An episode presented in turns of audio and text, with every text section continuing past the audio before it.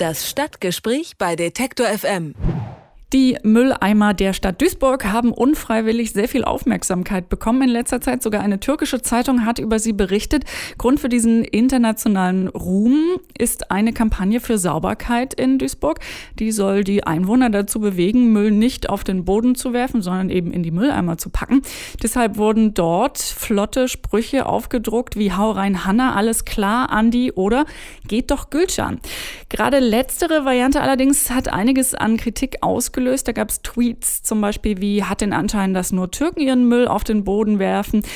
Hat diese Debatte irgendwas Belastbares als Fundament? Das frage ich einfach mal Silke Kersken von den Wirtschaftsbetrieben in Duisburg. Schönen guten Tag, Frau Kersken. Ja, hallo. Von den acht Sprüchen auf den Mülleimern sprechen ja nur zwei türkische Namen an. Haben Sie bei der Vorbereitung für diese Kampagne irgendwie damit gerechnet, dass es nun ausgerechnet dafür Kritik geben könnte? Also mit so einer Reaktion haben wir überhaupt nicht gerechnet, weil wir wollten natürlich, wie Sie schon sagten, das Thema Sauberkeit eigentlich nur in die Köpfe auf eine witzige Art und Weise der Duisburger bringen. Und ähm, unsere Agentur hat sich dabei diese Sprüche ausgedacht und wir haben wirklich zufällig Namen gewählt, acht unterschiedliche, wovon zwei auch türkische Vornamen waren, die wir auf die ähm, Papierkorbplakate draufgesetzt haben. Und ja, wir waren wirklich, wie gesagt, total überrascht. Gibt es denn da irgendwie einen Grund dafür, woran es liegen könnte? Also sind die mit dem türkischen Namen irgendwie an auffälligeren Stellen aufgestellt oder woher kommt denn dieser Eindruck? Also wir haben in Duisburg ungefähr circa 6000 Papierkörbe im ganzen Stadtgebiet stehen. Und wir haben acht unterschiedliche Motive und je nachdem, wie die Plakate gerade in die Hände der ähm, Bestücker fiel, also diejenigen, die das Plakat in den Papierkorb gesetzt haben, so wurde auch dementsprechend der Name halt eingesetzt. Und es gibt keinen Standort in Duisburg, wo speziell nur türkische Namen oder nur deutsche Namen stehen, die sind wirklich bunt gemischt ist wirklich, wie gesagt, total überraschend für uns gewesen. Und diese bunte Mischung ist ja tatsächlich, es spiegelt ja auch Duisburg wieder. Also Sie, Sie haben ja ähm, 35.000 türkischstämmige Einwohner. Das ist jetzt nicht so, dass es eine ganz absurde und abwegige Idee gab. Gab es denn auch Menschen, die sich jetzt ähm, vielleicht im Nachhinein bei Ihnen gemeldet haben und gesagt haben, hey, wir fanden eigentlich äh, das ganz gut, macht, äh, macht weiter damit?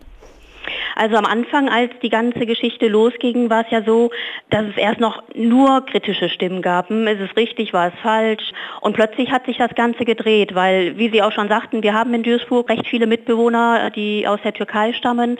Und da war es für uns selbstverständlich, dass wir die in unsere Sauberkeitskampagne mit einbeziehen, weil sie gehören dazu, zu der unserer Stadt. Und plötzlich hat sich auch alles gewandelt. Man hat festgestellt, es war leider auch so, dass am Anfang ein bisschen falsch die Geschichte dargestellt worden ist. Es wurde so dargestellt, festgestellt, dass nur zwei Namen auf den Papierkörben waren, also nur die zwei türkischen. Und als sich dann herausstellte, dass auch noch sechs äh, deutsche Namen drauf sind, ja, war es eine komplett andere Geschichte und keiner konnte im Nachhinein halt verstehen, wieso der Aufschrei so groß ist, weil Duisburg ist eine internationale, ich sag's mal internationale Stadt in Anführungszeichen. Wir haben sehr viele Kulturen hier und der größte kulturelle Kreis sind die türkischen Mitbewohner und klar wollen wir die mit einbeziehen. Es wurden ja zusätzlich auch Mülleimer in der Innenstadt mit diesen Soundanlagen, die man vielleicht kennt, ausgestattet, mhm. wo dann jemand sozusagen belohnt wird dafür, wenn er seinen Müll auch schön äh, da reinwirft, weil dann irgendwie so ein Klatschen zu hören ist oder Jubelrufe. Ja. Ähm, da wurde wohl im Nachhinein aber ähm, ganz schön viel kaputt gemacht. Glauben Sie, dass das irgendwas mit dieser Kampagne zu tun hat oder waren da irgendwie einfach nur ein paar Leute sehr übermütig und wollten irgendwie zu viel Kraft auslassen? Ja, das ist wirklich schade, weil unsere sprechenden Papierkörbe, die waren wirklich schon sehr witzig. Wir haben auch einen kleinen Film gedreht, wo wir beobachtet haben, wie Leute reagieren, wenn die Abfall in die sprechenden Papierkörbe werfen. Und ganz süß war ein Kind, was sich total erschreckt hat, einen Sprung nach hinten gemacht hat und dann wieder hingegangen ist und nochmal eine Hand reingegriffen hat. Also es war schon ganz witzig. Und ja, leider sind fast alle sprechenden Papierkörper dem Vandalismus unterlegen.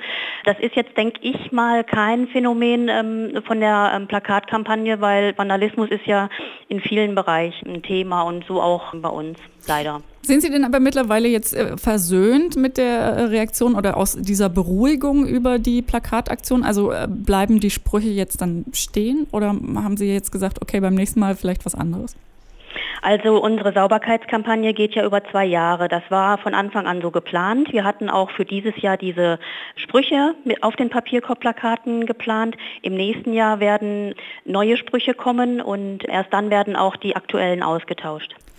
Die Stadt Duisburg versucht mit einer Plakatkampagne auf äh, den Mülleimern in der Stadt nicht nur deutsche Abfallverursacher zu ermutigen, äh, das äh, an die richtige Stelle zu werfen, sondern es sind eben auch Namen von türkischstämmigen Bürgern in dieser Plakatkampagne dabei, bei der Sauberkeitskampagne in Duisburg.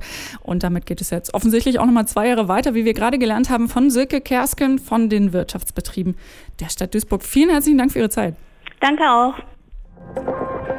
Alle Beiträge, Reportagen und Interviews können Sie jederzeit nachhören im Netz auf detektor.fm.